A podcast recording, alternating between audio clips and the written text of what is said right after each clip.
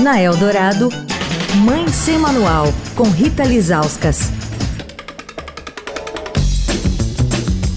Oi, gente, Mãe Semanal de volta, ajudando os pais a se prepararem para a viagem com os pequenos. Com a gente, a pediatra intensivista, a doutora Ana Domingues Bom, membro da Sociedade Brasileira de Pediatria. Doutora, ontem a gente falou de protetor solar, não deve ser passado nas crianças menores de seis meses.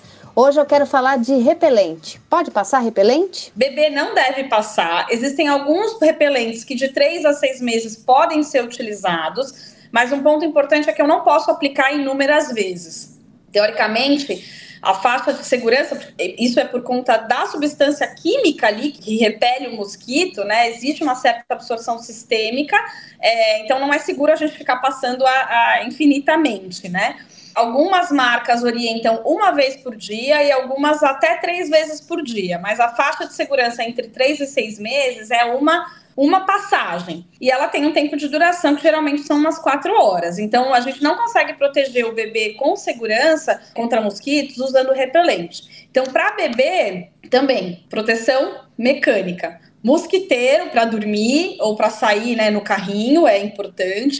E roupa mais comprida, né? E aí, claro que se está muito quente, às vezes deixar o bebê mais fresco e aí com mosquiteiro a gente garante. Repelente de tomada não é indicado, porque o bebê fica inalando né, essa substância química.